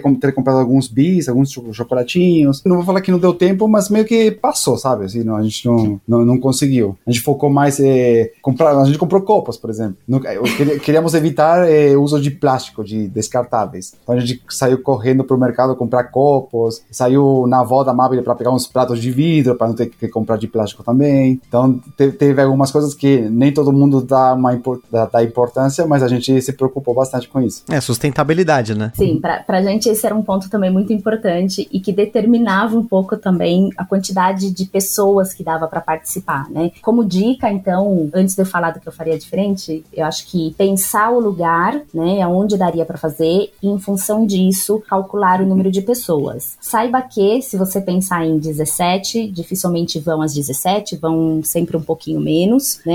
Mas acho que isso é um ponto importante, porque como são party games, a gente tá muito acostumado com, com os euros que joga ali 4, 5 no máximo. E aqui não, aqui você vai ter jogo que você vai ter 8, 10 pessoas sentadas numa mesa. Então precisa pensar em como acomodar essas pessoas. Mas ao mesmo tempo, eu acho que o importante é começar, o importante é organizar, né? Ah, se a cadeira é de plástico, se a cadeira é de madeira, se a mesa é redonda ou a mesa é quadrada, eu acho que esses são detalhes, porque o que vai fazer o evento ser divertido ou não são as pessoas que participam dele, né? Acho uhum. que isso é, é, o fundamental. Eu acho que esse ponto que o Mauro falou da comida, eu acho que até trago um a mais. A gente acabou fazendo o evento das duas às 10, já sabendo que ele podia estender um pouquinho das 10, mas talvez começar antes, né? E pensar ali em alguma coisa para beliscar no almoço. Então, de repente, começar mais cedo, começar umas 10 da manhã, porque é, a grande maioria das pessoas que a gente conversou pós-evento, né, pós, não dá nem para chamar de evento, evento, gente, após aquele dia de jogatina, é, falaram que poxa, saíram com vontade de ter jogado algum outro jogo, né? Então acho que talvez ampliar um pouquinho esse horário de jogo para que dê para conhecer mais jogos e que também as pessoas não se sintam mal por ter aquele momento sem jogar, né? Que a gente chegou e bate papo, porque é esse também o objetivo, reunir amigos. Então, você tem ali, fica meia hora, uma hora batendo papo e aí vai falar, e aí pega a caixinha do jogo que tá ali em cima da mesa e vai falar do jogo. Até você efetivamente começar a jogar, né? Tem ali o seu tempo. Então, eu acho que eu faria ele um pouquinho maior. E outra coisa vocês fizeram duas mesas, pelo menos, né? Tinha mesa suficiente para jogar duas mesas grandes ou até ela se dividir e fazer três mesas, né? Então, acho que a disposição do lugar, do lugar das mesas também é bem importante, né? Sim, isso com certeza. A gente acabou ficando com duas mesas maiores e uma menor, só que a mesa menor acabou nem sendo usada, né? Porque a forma como foi se desenvolvendo ali o dia a dia de jogatina, na maior parte do tempo eu acho que estavam em duas mesas, se não me falha a memória. Não deu para jogar tudo, e eu acho que isso é o legal legal, né? É, as pessoas saem dali, um falando pro outro do jogo que jogou. Porque como nem todo mundo jogou todos os jogos juntos, a troca de experiência pós é, jogatina acho que foi muito bacana. Não sei o que mais faria de diferente, além dessa parte de ampliar, acho que essa, né, ter mais comida, ter coisas doces ali, um, um chocolate, um bis ou algo, porque isso dá aquela energia pra gente continuar até o final. Faltou biscoito de polvilho, gente. Eu fiquei pensando, né, os eventos lá do Boards Burgers tem biscoito de polvilho. Mas depois adoro. ninguém come come? Não, eu sempre como. Você é a única que come. Esqueci, eu esqueci nada. O Gustavo Fada, um abraço para você. Você foi lá comprar biscoito de polvilho que eu vi. Ah, por quê, né? Veio de onde, né? Veio de Curitiba, do Rio de Janeiro, de Curitiba para pro evento. Pois é, mas eu acho que isso, talvez tem alguma coisa ali, porque chega acho que uma hora que o cansaço vai batendo, então se você tem uma coisa doce, traz aquela energia de volta. E é importante também não, não só se preocupar com o espaço, mas sim também com onde, vai, onde tem esse espaço e, e o horário, porque um party game é é, é, barulhento. Então tem que ver se não vai atrapalhar os vizinhos, se ninguém vai reclamar. Tem que terminar no horário para não levar multa. Tem um, uma série de coisas que tem que levar em consideração. Por isso que acaba sendo party day, não party night nesse Exatamente. caso, né? Exatamente. Você tem que reconhecer as suas debilidades, as suas fraquezas. A nossa aqui era o horário. Até às 10 da noite podia fazer barulho, após, após esse horário, não. Então, realmente, a gente fica limitado, é isso. Mas ainda assim, né? Eu acho que deu para jogar muita coisa. Não, com certeza, jogamos tanto que teve um jogo que eu esqueci de colocar na nossa pauta. Eu não sei como eu esqueci, porque foi o jogo que eu levei e é um dos meus party games favoritos atualmente, que é o Dani, que é um jogo para 3 a 8 jogadores que já Nossa, teve episódio aqui, olha só. Teve episódio, Mauro estava comigo na mesa. Ele é um jogo que foi publicado pela Buró e ele é genial, porque ele tem um esquema de traidor, no qual vai ter o Dani ou a Dani no meio das cartas de traidor, que são as vozes, são na cabeça, na verdade o Dani que é o traidor, né? Mas você tem as vozes na cabeça do Dani tentando dominá-lo. E para fazer isso, você tem uma carta que tem ali cinco diferentes elementos, que são conceitos no geral, que você vai ter que tentar passar para os demais com cartas tão conceituais quanto. E aí, ele vai ter aí toda uma diferença para como ganha o Dani, como ganham as vozes. Quem não conhece esse jogo pode voltar aqui no nosso feed de episódios ou procurar, porque tem um episódio dedicado ao Dani, porque foi um- uma surpresa assim para mim sem tamanho. A gente conversou com a Buró quando a gente foi receber esse jogo. Eu tava um pouco inseguro porque esses party games geralmente não fazem tanto sucesso comigo. Eu acabo pegando e depois a gente joga, até faz o episódio, mas depois de um tempo a gente, ah, não, mas esse jogo não tá vendo mesa. E no caso do Dani, é um jogo que as pessoas têm pedido pra jogar aqui. Os nossos amigos falam assim: "Não, quero jogar Dani". E eu quero jogar também, tanto que eu levei, nós jogamos acho que três partidas na sequência lá, e foi uma experiência muito legal porque foi praticamente com a mesa cheia. Eu já tinha jogado em três pessoas, em cinco, em oito, então é um jogo que pra mim funciona muito bem. Só tem que tomar cuidado se você for jogar com psicólogos, psiquiatras e adjacentes da mesa, porque o negócio começa a virar uma análise em tempo real ali e a gente perdeu inclusive por um deles. A gente aproveita para mandar um abraço pro Luiz Gustavo de, de Santos, que é, a- é o, o, o assassino da turma ali, o, o psicopata. Que se, não- se não me engano, ele caiu com a Dani duas vezes, não foi? Ou foi uma? Ele caiu uma vez e essa vez foi a, é que eu me lembro foi a mais absurda, assim, Cara, né? Foi ninguém suspeitou bizarro. dele. Mas é um jogo que é, ele, ele pede um, um grupo de pessoas assim que com- de cabeça mais aberta, que arrisquem um pouco mais, que dê muito palpite, porque precisa dessa conversa, dessa troca de ideias, né? É, se o cara ficar meio planta na mesa em silêncio, acho que não tem graça. Acho que é um jogo justamente pra ter essa comunicação. É um jogo de comunicação, né? Além do, claro, o blefzinho, do traidor ali no meio, tem que ter comunicação, tem que ter o trash talk na mesa, que eu adoro, tem que ter a zoeiragem no meio. E eu acho que ele evoca isso quando as pessoas pegam o espírito, e eu acho que ali a galera pegou o espírito, aí a partida é sensacional. Agora, Amabile, Amabile, esse aqui, é, é, é, pra vocês terem uma noção, gente, o, o jogo é da Amabile, mas eu joguei o jogo primeiro que ela. Eu e o Mauro jogamos primeiro do que ela, enquanto ela estava No aniversário dela, inclusive. No aniversário dela, olha só que denúncia. no aniversário dela, enquanto ela tava trabalhando no próprio aniversário, a gente tava lá pirados no jogo, pirados, assim, alucinados. E aí eu queria agora que a Amabile comentasse como foi finalmente ter jogado esse jogo que ela queria tanto ter jogado no aniversário e acabou que jogou só algum tempo depois. Então, mas eu vou fazer uma denúncia aqui. Na realidade, eu já tinha jogado, mas eu tinha Ah. jogado uma partida experimental com crianças envolvidas. Ah, olha aí, e olha aí. aí, eu vi vocês jogando e falei, uau! O que, que é isso, meu Deus? Essas possibilidades, né? Aí, o, Pois o é. mais engraçado foi que ela chegou perto da mesa, querendo jogar, e eu falei, toma o celular e filma. Pois é, me judiaram no meu próprio aniversário. Hashtag chateada aqui. Bom, o jogo é o Happy Salmon. Ele não tem no Brasil. É um jogo de 3 a 8 jogadores. Gente, ele é mais um jogo surpresa, tipo o vírus. Ele é um jogo que eu comprei pra completar o, sabe, completar valor pra ganhar frete grátis. Gente, foi assim que eu comprei esse jogo. Pô, ele encaixava no valor exato que se eu pegasse um jogo, não ia pagar frete. O que, que é o legal desse jogo? Ele é um jogo, gente, é um jogo que me deixa feliz jogando, Pra começar. Algumas pessoas saem exaustas dele, é, mas eu saio feliz.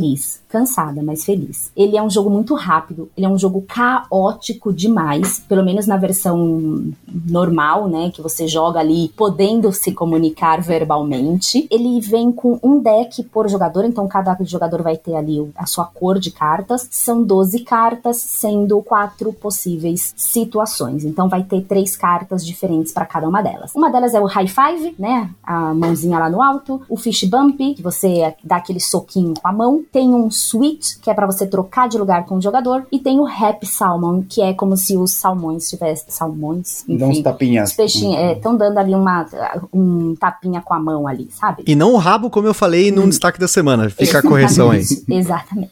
Mas assim, você olha a carta e você começa desesperadamente falar o que tá na sua carta. Porque qual é o objetivo? Se livrar das cartas primeiro. Então você tem que encontrar outro jogador que faça um high five com você e você joga a carta por, né? Vai descartando ali em cima da mesa. Você faz fish bump, outro faz fish bump, você toca ali, dá o soquinho com a pessoa e vai se livrando das cartas. Então imagine oito pessoas ao redor de uma mesa gritando ao mesmo tempo o que saiu na sua própria carta, fazendo gestos no ar do que tá na sua carta, trocando de lugar, um passando na frente do outro. É caótico, é caótico, é, é assim, muito barulhenta essa versão. Eu sei que tem uma versão para jogar esse jogo onde você joga em silêncio, só fazendo gestos. Não me agrada, eu confesso, eu gosto do caos. Mas ele exige ali um condicionamento físico e vocal incrível, minha gente. É uma parte, acho que dá um minuto de partida, um minuto e pouquinho. A partida é rápida, mas ela é, é tão caótica e você se move tanto e você tá gritando tanto que depois de jogar duas, no máximo três, você sai exausto. É um exercício físico enquanto você joga.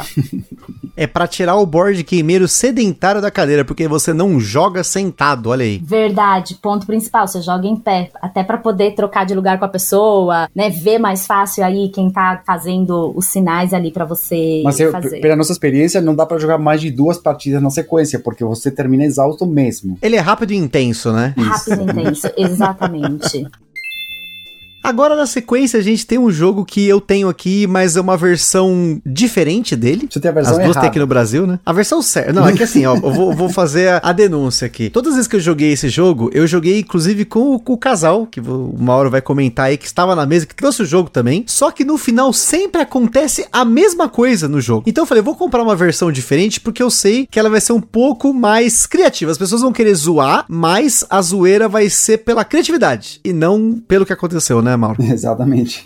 Ó, esse jogo é o Telestrejo na Madruga, um jogo de 4 a 8 jogadores. Tem no Brasil, ele veio pela Galápagos. Essa versão é 18 mais, né, gente? Mesmo tendo algumas cartas é, com é, palavras normais, o jogo leva a que o pessoal é, coloque aí de vez em quando um, um- um pintinho, sabe? Por não falar outra palavra.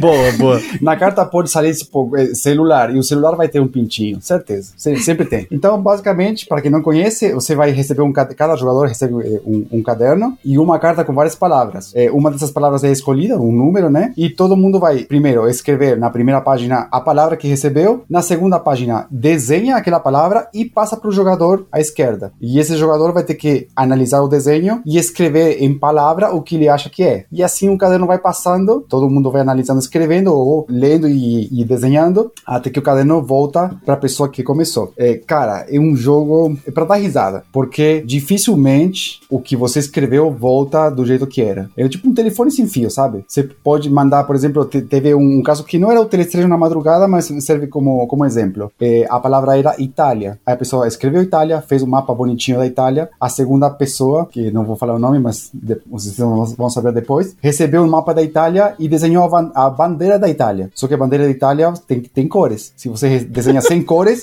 a outra pessoa não tem como adivinhar o que é. Jesus. Imagina o que chegou no final disso aí, né? Pô, nada a ver. Acho que a- alguém recebeu a bandeira da Itália sem cores e escreveu, é, tipo, churrasqueira. Foi tipo, uma coisa nada a ver. E bom, e a, e a madruga é isso. É, é para adultos, né? Porque o, o jogo pede um, um pouquinho mais de, de apimentar um pouquinho mais a, a, a partida. Acho que a grande diferença do Telestration normal pro na madruga, que assim, o na madruga não tem tantas cartas pesadas, vamos dizer, não- nem, nem todas as palavras são 18 mais. Aliás, a maioria das palavras não são 18 mais. Porém, todo mundo está esperando que seja uma palavra 18 mais. Então, eu acho que a distorção entre a palavra e desenho inicial pro que chega no final é maior, porque todo mundo quer trazer um pouco ali de picância pro jogo. Não, mas as que são 18 mais são muito 18 mais. Sim, e, e as que são 18 mais, fica um abraço aqui pro Eric e pra Isa lá do Turno B Games, porque é eles que sempre incitam né, essa perversidade na mesa do jogo de tabuleiro, que é eles que, que levam essa cópia. Joguei com eles duas vezes, em duas oportunidades diferentes. E fica uma experiência, um abraço pra Ellen pro Zaka. Não sei se a Ellen provavelmente talvez ouça aí, mas a gente jogou o, o Telestation normal, né, no, durante o carnaval, e eles conseguiram fazer umas proezas assim absurdas, de chegar em mim binoceronte, que eu, que eu falei, não é possível, mas eu vou desenhar pela, pela zoeira, né? Eu mandei um, uma pizza congelada dentro de um freezer. Os caras meteram toca pizza, mas acho que o mais bizarro de todos é que começou com Carmen Miranda. Um dos brothers nosso lá não lembrava quem era Carmen Miranda, ele desenhou o que deveria ser a Sula Miranda assaltando um caminhão, que até agora a gente ainda não entendeu. Era duas e meia da manhã, provavelmente a distorção do jogo foi pelo tempo, né? Pelo cansaço, pela hora, mas a, era duas e meia da manhã e nós estávamos todos rachando o bico. Acho que o Telestration, o normal, não o da piroca aí, diga-se de passagem, foi um dos jogos que eu mais joguei entre 2022 e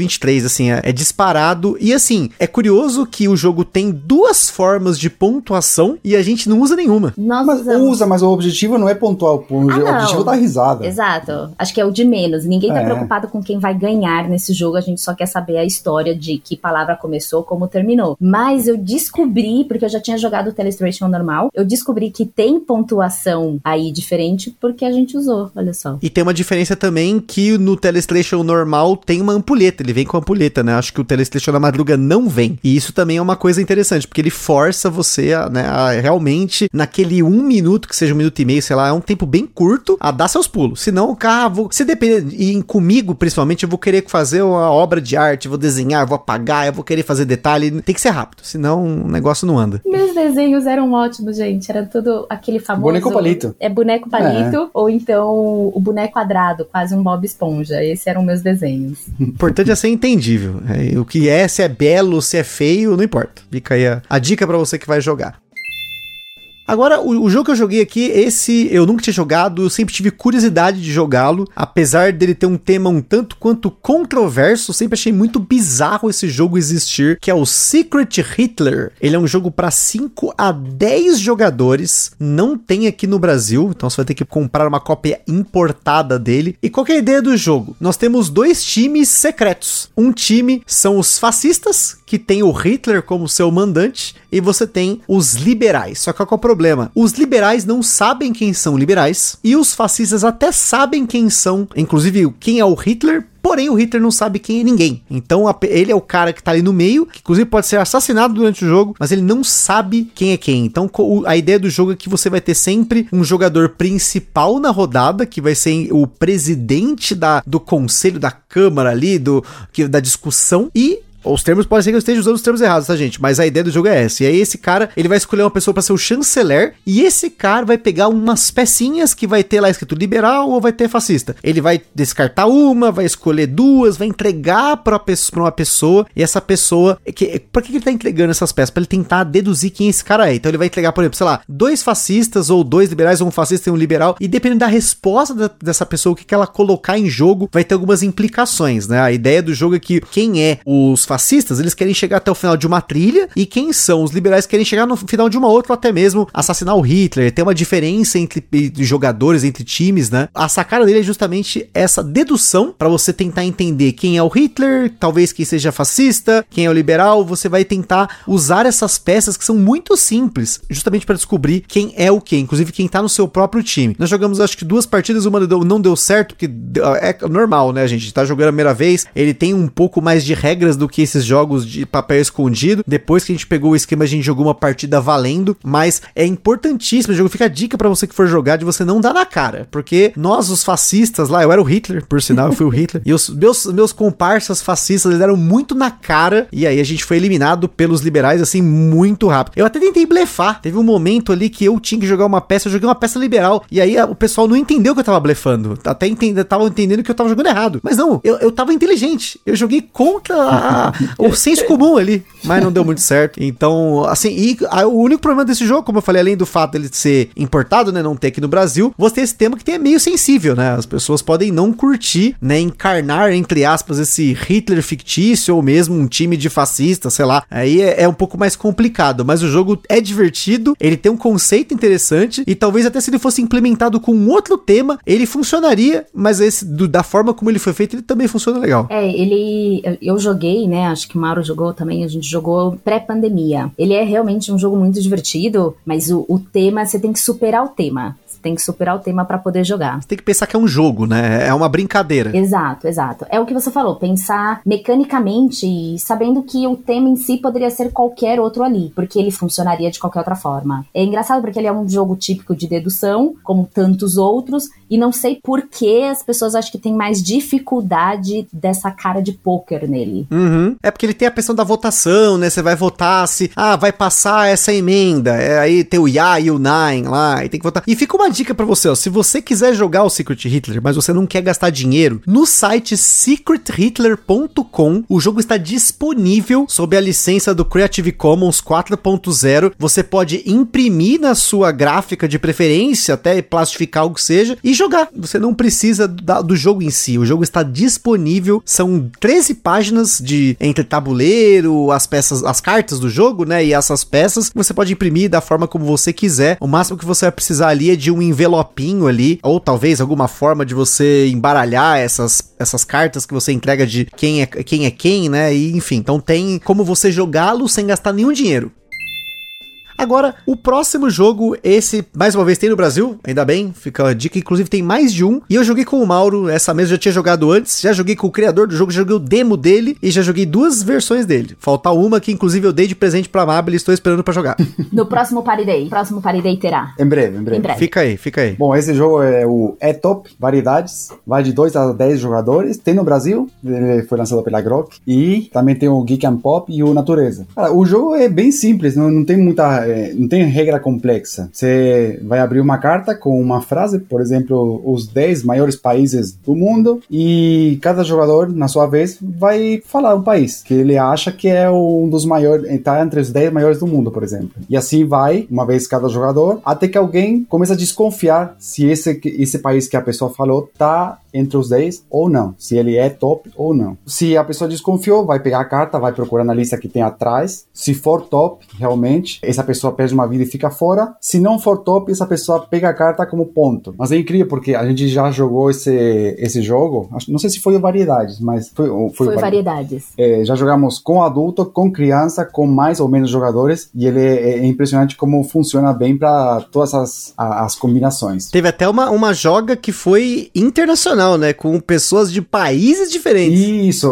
os nossos afiliados vieram agora em, em janeiro e colocamos na mesa o Natureza. A única diferença é que, como eles são da Argentina e não falam português também, é, teve algumas cartas, por exemplo, ah, estados do, é, do Brasil. Puta, eles não fazem nem ideia, estado do Brasil. Os, os animais brasileiros, X, sei lá. A gente foi pulando essas cartas e deixando o que era mais geral, de conhecimento geral. Mas funcionou super bem. Um falando espanhol, o outro traduzindo, o outro falando português, a gente traduzindo. Foi uma bagunça, mas foi super divertido. Qu quase uma torre de Babel jogando, mas deu tudo certo no final, porque o jogo é muito bom. Já aproveito para mandar um abraço pro grande Rodrigo Rego. O cara mandou muito bem. Não, sem dúvida, o E-Top é um jogo que ele tá conquistando muita gente. Inclusive o Diego lá do Boards Burgers também, sempre que a gente fala E-Top, ele já, nossa, meu Deus, esse jogo.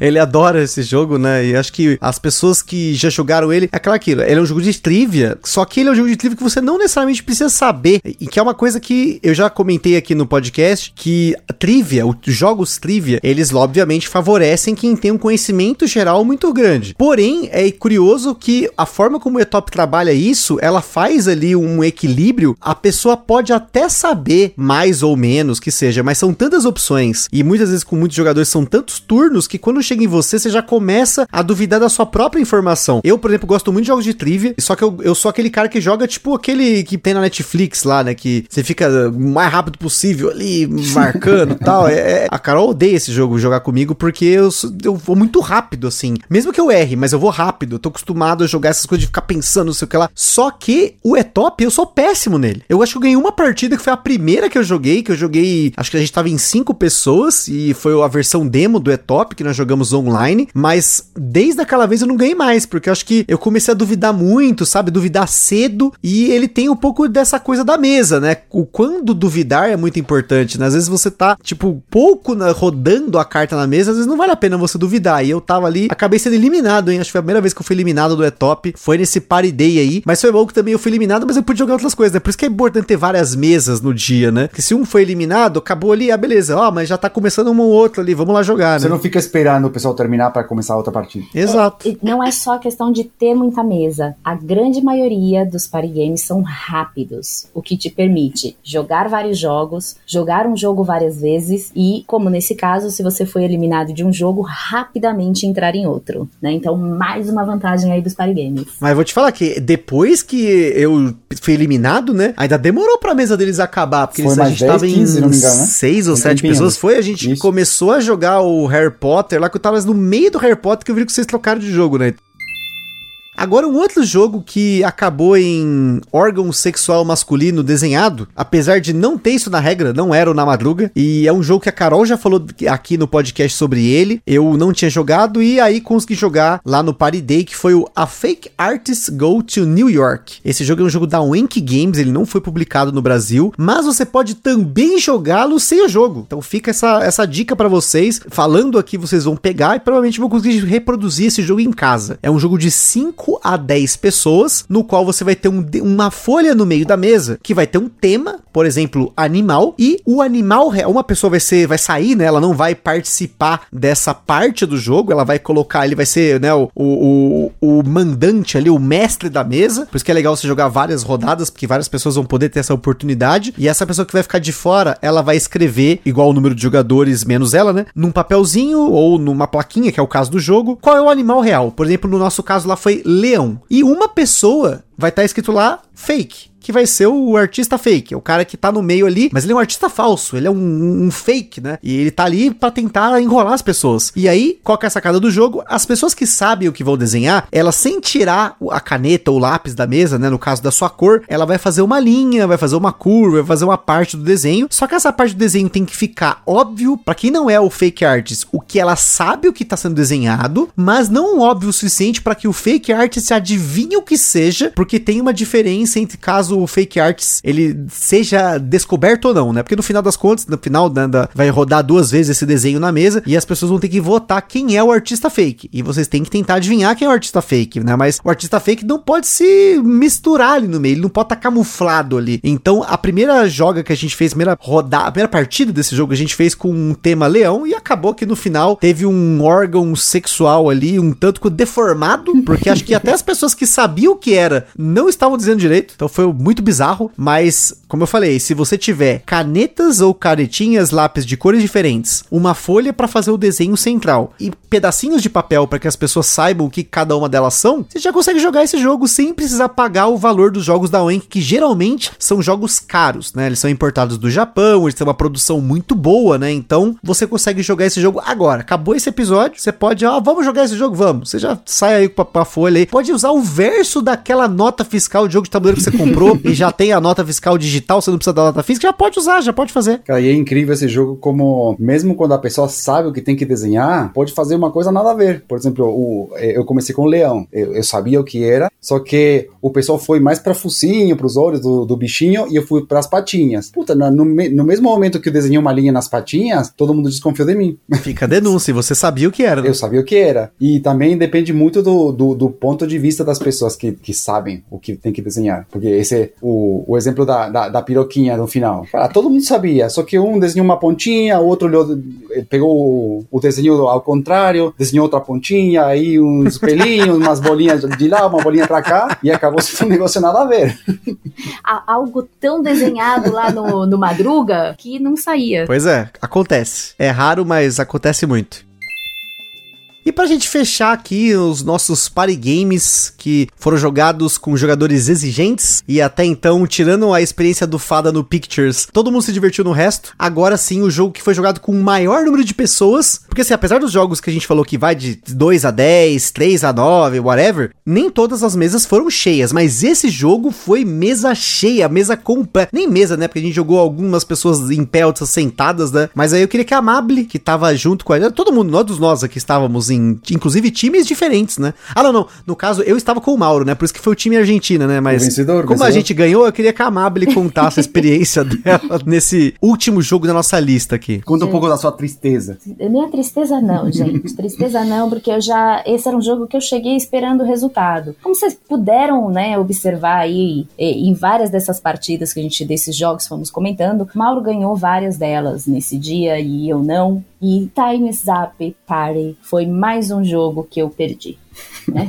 Um jogo de 4 a 12 jogadores, ele tem no Brasil, veio pela Galápagos, tem aí mais de uma edição, entre elas tem uma edição do Harry Potter, então para os fãs de Harry Potter tem aquela edição bonitinha, fofinha, e ele é um jogo que você pode jogar em várias equipes, nós jogamos em três equipes diferentes, são três rodadas com o mesmo deck de cartas, sendo que em cada rodada tem uma regrinha diferente. Então, no, em cada turno, uma pessoa diferente vai ser aquela que vai pegar a carta e vai tentar fazer algo para que os outros adivinhem o máximo de cartas possíveis. Se eu não me engano, acho que eu não lembro agora, mas acho que era um minuto, não sei se são uns 30 ou 60 segundos. Porque São não sei. 30 segundos, se não me 30 engano. segundos, porque tem hora que parece que é muito tempo que você tem ali e tem hora que parece que você não tem tempo nenhum, né? É, a primeira rodada, você vai pegar ali, você pega esse deck, você fica com esse deck na mão, então tem várias palavras ali. Esse, como é o party, ele não é de um tema específico, então pode aparecer de tudo: nome de banda, de cantor, pode aparecer personagens, lugares, é bem variado ali os temas que podem sair. Na primeira rodada, quem tá ali falando, né, pode dar várias dicas e as pessoas podem fazer, né, dar vários palpites. E a decisão de quem tá falando é o momento ali que ele vai passar a carta, né? A pessoa passa a carta para baixo e vai para nova caso ninguém adivinhe.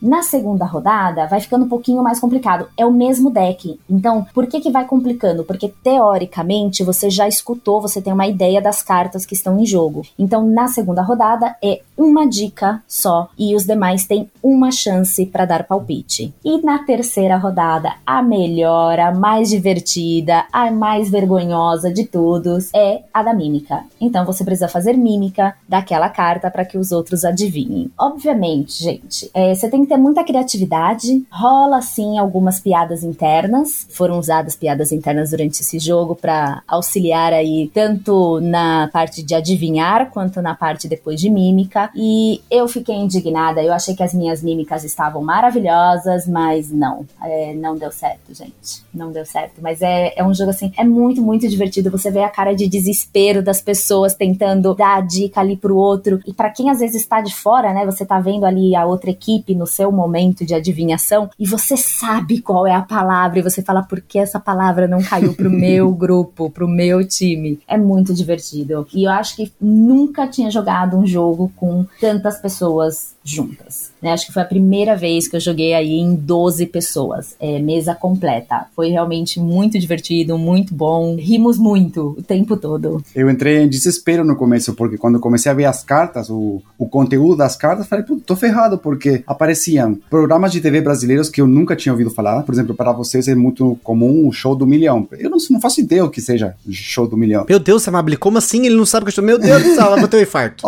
Apa- imagina um argentino lendo Pixinguinha. que é Pixinguinha, gente? Ah, mas aí até eu, né, ô, ô Mauro? Na hora que pegamos essa carta aí, pixiguinha, pô. Claro, eu, eu me dei muito bem em coisas mais internacionais, atores internacionais, filmes, isso pra mim foi mais fácil, mas é, coisa brasileira mais antiga eu apanhei um pouquinho. E mesmo com esse handicap a gente ganhou, hein? Mesmo com essa, E de lavada, essa debilidade, Nossa essa Senhora. desvantagem. Não, vocês viraram na, na primeira rodada. Na mímica foi o É, o- forte. é, aliás, gente, mais um jogo lá, né, da Isa e do Eric. Na primeira rodada, o time 2, que é, o- era o um, não importa, enfim. O time que o Eric tava na primeira rodada parecia que tava ganhando. Na segunda rodada, parecia estar um pouco mais equilibrado tudo. Na terceira, o time do Gusta e do Mauro ganharam, assim, quase que de lavada. Nunca vi pessoas fazendo mímicas tão bem quanto eles. Então, de parabéns. E vou te falar, viu, ó, eu, eu me descobri, olha aí, pra você ver como que é as coisas, né? Eu tive a oportunidade de jogar o Zoeira na versão demo dele, né? O, o te mandou pra gente um, uma versão reduzida do Zoeira que também usa a mesma base que o Time's Up usa, lá dos Celebrities, né? Esses jogos de mímica. Só que eu gostei muito do Zoeira porque ele tinha uns twists, ele tem muitas cartas que tem a ver com o, a minha cultura, né? Os memes que eu gosto, as zoeiragens. E ele tem um esquema de pontuação diferente. As cartas tem cartas fáceis, tem cartas consideradas mais difíceis. Tem como tirar cartas que são de zoeira, tem carta que não é de zoeira, tem carta que é zoeira, né? Enfim, tem coisas insanas assim, né? No, no zoeira, tipo Papai Noel com distúrbio alimentar, Capitão Nascimento cordial. É, é umas paradas assim totalmente fora da casinha mesmo. E eu joguei, eu descobri que, poxa, eu adorei isso, né? Eu, eu já tinha jogado no passado, lá naquele passado da adolescência, jogos de estilo de mímica mesmo. Estilo aquele episódio do The Office, que é o meu episódio favorito, que é, é o episódio Dinner Party, né? Que eles fazem um jogo de mímica tirando ali as coisas do pote, com palavras que a galera coloca escrita, né? Mas quando isso eu gamifiquei dessa forma, eu não tinha jogado nenhum outro jogo assim, eu me descobri que além de ser bom na mímica, eu acabei gostando de jogos assim. Então, é, se você não apoiou o Zoeira lá no, no Catarse, tem o Times Up que tem essa mesma pegada aí. A única diferença é que eu peguei o Zoeira para mim, né? Inclusive, eu, na data que esse cast foi gravado, eu ainda não tinha pego a minha cópia, mas já tinha jogado cópia de amigos. A gente jogou também 12 pessoas, né? Em dois times de seis. E a, aconteceu a mesma coisa. Nas duas primeiras rodadas, tava tudo muito equilibrado. Quando chegou a mímica, eu não sei. A Carol, inclusive, fica um, um, um elogio pra Carol que eu nunca vi a Carol on fire num jogo como no Zoeira. Mas foi assim, tipo, ela destruiu todas as outras pessoas do nosso próprio time. Chegou um momento que ela tava adivinhando todas as mímicas da galera, eu fiquei em silêncio. Eu fiquei olhando pra ela e falei, meu Deus do céu, como assim? Era um atrás do outro. Tipo, e o do Zoeira tem um, o tempo é maior, se não me engano, é um minuto. E assim, teve uma rodada que ela sozinha adivinhou, adivinhou tipo, umas 10 cartas. E aí todo mundo ficava olhando, tipo, eram umas cartas muito absurdas, assim, tipo, tinha o Grande Otelo, tinha Oscar Niemeyer, é, é, era coisa assim, dificílimas de adivinhar, só que fica aí só para você que pode ter contato com o Zoeira, ele tem umas cartas de zoeira, assim, fortes mesmo, assim. Então, dependendo do seu alinhamento político, alinhamento na zoeira também, pode ser que não te agrade, mas, nossa, gente, foi, assim, absurdo também. Então, pensando nesse sentido, tem o Time's Up, tem o zoeira, se eu não me engano, tem o Monikers, tem os Celebrities, então é, você pode também jogar é, da forma, só com a explicação de regras da Mable, você pode fazer a velha guarda, de fazer num, num monte de papelzinho e tirando também, nada impede, né? Você só vai ter que escrever vários papelzinhos, né? Se você tá jogando, sei lá, em 12 pessoas, cada um ali vai ter que escrever uns três papeizinhos por aí para dar um, um corpo no jogo, né? Porque no caso do jogo, tanto do Zoeira quanto do Time's Up, você pode escolher as cartas que vão entrar ou não, né? As pessoas podem olhar e falar, não, isso aqui é difícil, quero trocar, né? Tem, tem um, uma forma de equilibrar também, assim. O Mauro, inclusive, usou dessa forma, apesar de ter saído um monte de bizarrice, né, Mauro? ele tentou, ele tentou dar uma equilibrada para ele, mas não, não deu certo no final. Quer dizer, deu certo no deu final. Certo, super, super certo. Certo porque a gente invocou o deus da mímica ali e deu certo. Exato. Duas coisas. Primeira, essa dinâmica, né, de escrever os nomes no papelzinho, ir pro ball e etc. Essa dinâmica da mímica, ou mesmo de dar dicas, né, esse jogo em si, ele é muito usado em dinâmicas de empresa, nesses eventos, nessas socializações empresariais. Por isso que é uma coisa que é tão fácil de você reproduzir. Dá mais trabalho para você ficar fazendo os papeizinhos e tudo mais, mas ele é super reproduzível. E a segunda é uma denúncia. Carol não participou dessa edição do Party Denúncia. Denúncia. Carol, você está intimada para a próxima edição. Reclama de jogar jogo pesado comigo, quando tem a oportunidade de jogar esses jogos mais de zoeira com a galera, não foi jogar. Não Inclusive, foi. antes da gente finalizar, a gente rapidamente fazer quatro menções honrosas aqui de jogos que eles não são exatamente ou estão aí numa linha tênue entre o party game e o family game, né? Quem não ouviu, a gente fez um episódio, a gente tentou definir aí junto com o Renato Simões e o Butileiro o que que se enquadra como party game, o que que é family, o que que é abstrato, não sei o que. Se você não ouviu, não deixa de voltar aqui que é dissecando, né, os, os estilos, gêneros de jogos de tabuleiro, mas o, um dos jogos favoritos dela foi jogado nesse dia, foi o nosso jogo do nosso primeiro episódio, gente, o nosso primeiro primeiro episódio, episódio número 1 um do Game Howard Games, foi sobre esse jogo e fica a denúncia para inclusive o Mauro e a Mabel que só foram pegar esse jogo mais de 200 episódios depois, que é o King's Gold, gente. King's Gold, o joguinho de jogar dados estilo Yahtzee, de roubar a moedinha dos amigos, cabe de duas a seis pessoas. Aqui em casa a gente tem mais de 40 partidas em dois jogadores e muitas outras partidas em muitas pessoas. Ele foi publicado aqui no Brasil pela Grok, não sei se ainda está disponível, pelo menos a data que esse cast foi gravado, tem algumas cópias circulando no mercado, mas como você pode estar ouvindo no futuro, fique de olho. Você tem cinco dados customizados e tem moedas. E a ideia do jogo é que você vai jogar esses dados até três vezes e vai poder rerolar alguns. O X não pode rerolar, mas os outros você pode fazendo combinações de caveira e moedas, ou canhão e moedas, ou todos os canhões, todas as moedas, todas as caveiras. É basicamente isso. Ou nenhuma combinação você se ferra. E a ideia do jogo é que você acumule mais dinheiro no final. Mas a grande sacada do King's Gold é que o equilíbrio do jogo é feito pelos próprios jogadores. Então, quando o jogador ele acha que ele vai ganhar, ele vai tentar tirar moedas do jogo usando o canhão. Mas as moedas que do canhão podem ser pegas depois por outros jogadores usando as moedas, usando uma combinação de cinco moedas, que tem uma probabilidade de sair maior do que cinco faces iguais só tem uma. Então ele tem um pouco de probabilidade que você vai ter que jogar com a sorte, mas com probabilidade das combinações, o que, que você vai fazer. Por isso que para mim, e inclusive lá no BG ele tá como família, mas para mim ele tá numa linha tênue aí entre o jogo família e o party game, mas é um jogo que eu apresentei para ambos aqui depois de muitos anos de ter feito episódio e eles acabaram pegando uma cópia e estão espalhando a palavra do Kings Gold afora aí, né? Exatamente. Fomos apresentados e praticamente no caminho de volta para casa eu já estava caçando o jogo para comprar consegui no dia seguinte efetuar a compra. Em menos de uma semana estava com ele na mão. Foi ele, tudo muito rápido. Ele não tem na, no site da Grok, nem acho que loja também não tem, mas na internet você acha, tem várias cópias ainda. Não sei se várias, mas não, tem, tem, tem pra comprar. Na data em que o cast foi gravado, dava para encontrar. Mas olha, fica a dica: desconstruindo jogos. Já joguei ele com oito pessoas na mesa. Não, com certeza, eu também. Aí,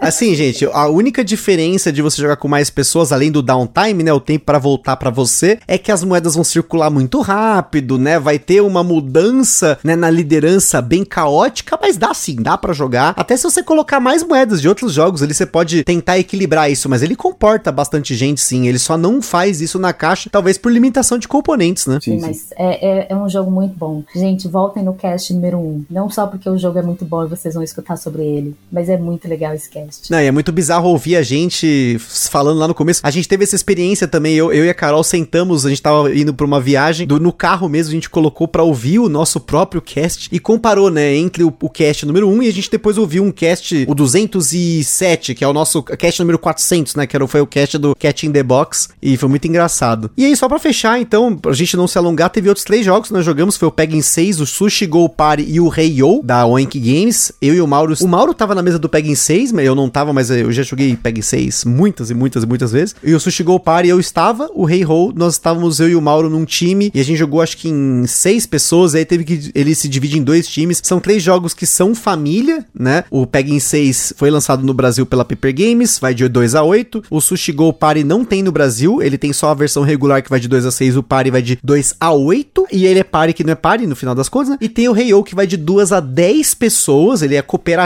mas quando você coloca mais pessoas, você vai jogar em times competitivamente, né? Você vai jogar simultaneamente todo mundo, mas vai ser competitivo. São todos três jogos que eles cabem muita gente, que também era ideia aqui, né? Apesar de não de ser um party night, né? Um party day, uma party party, a ideia era colocar jogos com muitas pessoas na mesa, justamente para ter, né? apesar de ter essa divisão de duas mesas, mas a gente tava prevendo aí até 17 pessoas, apesar de ter ido só 15, você tendo esses jogos com uma quantidade grande de pessoas, todo mundo vai se divertir, colocando muita gente na mesa, dividindo em duas mesas, às vezes até três mesas. Mas eu acho que a gente conseguiu aqui, nessa uma hora e pouquinho, passar para vocês uma série de jogos. Tinha mais jogos para ser colocado. Nossa, gente, pra vocês terem uma noção, teve gente que levou uns 15 jogos lá. E não jogou quase nenhum, né? O meu eu levei três jogos, joguei só o Dani. Eu joguei o Telestation sem piroca e levei o, o, o Spyfall, que, diga-se de passagem, esse eu gostaria que entrasse no nosso próximo Party Day. Mas são dicas para vocês que estão procurando jogos para colocar muita gente na mesa. São dicas, inclusive, de nós que já jogamos bastante jogos, que jogamos muito e conseguimos nos divertir com esses jogos que são fora, talvez, do que nós estamos acostumados a curtir, a gostar. Mas no final das contas, o importante mesmo é se divertir, é socializar, que é o cerne do jogo de tabuleiro, né? Acho que às vezes a gente esquece um pouco, até fetichiza um pouco os jogos. Nossa, meu Deus, um Food Chain Magnate, um Vitola Cerda tal. Tem um pouco dessa coisa que precisa ter aquilo, mas na maioria das vezes, vou, tal, vou dizer, ficar essa denúncia. A forma como você vai se divertir vai ser diferente, mas a socialização numa mesa de um party game vai ser totalmente mais interativa do que num jogo desse. Fica essa denúncia, porque é muito comum, muito comum. A Mabel falou lá no começo. Jogar um jogo mais pesado, sim, você tá queimando tanto os seus neurônios, tá em silêncio. E isso é uma forma de se divertir. Quem me conhece sabe que eu me divirto com isso. Eu gosto de dificuldade. Não é à toa que ano passado platinei dois jogos da From Software, o Elden Ring e o Bloodborne, que é jogo para você passar raiva, para você quebrar controle, para você morrer, morrer, morrer, morrer, morrer e morrer mais um pouquinho, né? E é, são formas de diversão, mas eu acho que a interação do party game, né, essa a forma como ele coloca as pessoas na mesa e traz essas diferentes sensações, diferentes dinâmicas, né? Nós falamos jogos de diferentíssimas dinâmicas aqui. Você teve até, você teve de destreza, você teve agilidade, tem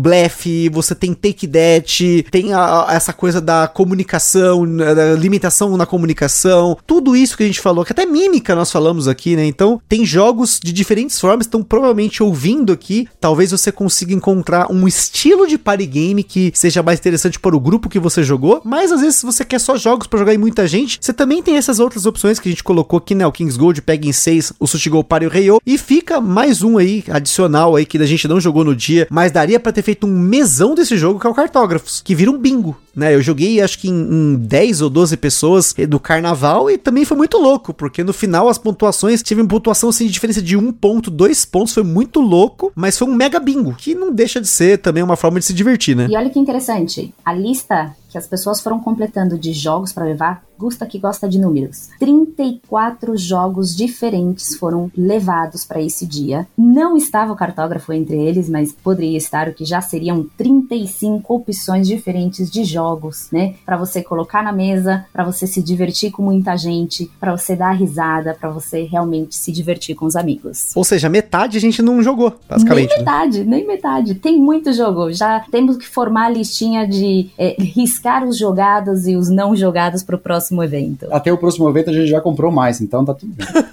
Ministério Não vou mentir, que já, já aconteceu isso aqui, por sinal. E fica também, ó, isso para o futuro, hein, pessoal. A gente tá falando de Party Day aqui, fizemos um, um episódio especial para esse Party Day, mas eu ainda quero fazer o dia do carteado para jogadores exigentes, porque carteado também é uma coisa que as pessoas às vezes olham um pouco meio torto, ainda mais quando é um jogo que é do baralho tradicional, ou que poderia ser jogado com baralho tradicional. Nós fizemos um cast sobre carteados, temos colocado aqui vários carteados no, aqui no cast, então acho que vale a pena também a gente investir nessa linha, porque também são jogos que você vai conseguir fazer um carteado day aí, como o Fel fez lá o Carta Palusa, e claro, vão ser mesas menores, mas dá para fazer sim, e acho que também seria uma ideia para o futuro aí. Mas para quem tava procurando por Party Games, a Mabel e o Mauro vieram aqui com essa ideia de trazer aqui para São Paulo esse Party Day inspirado lá, a, a festa dos jogos né, do, dos party games que eles fizeram lá em Curitiba. Eu só tenho a agradecer aqui, não só ao Mauro e Amable pelo episódio, mas também pela essa experiência que a gente pôde contar aqui e trazer esse que era um episódio que já faz muito tempo que eu queria fazer. Pra você ter uma noção, em 2020, quando eu fiz a primeira lista de temas do Gambiarra Board Games, esse era um tema. Ele, inclusive, foi votado pelos nossos apoiadores e não passou, mas como eu tenho também o voto de Minerva, que eu passei ele. Então fica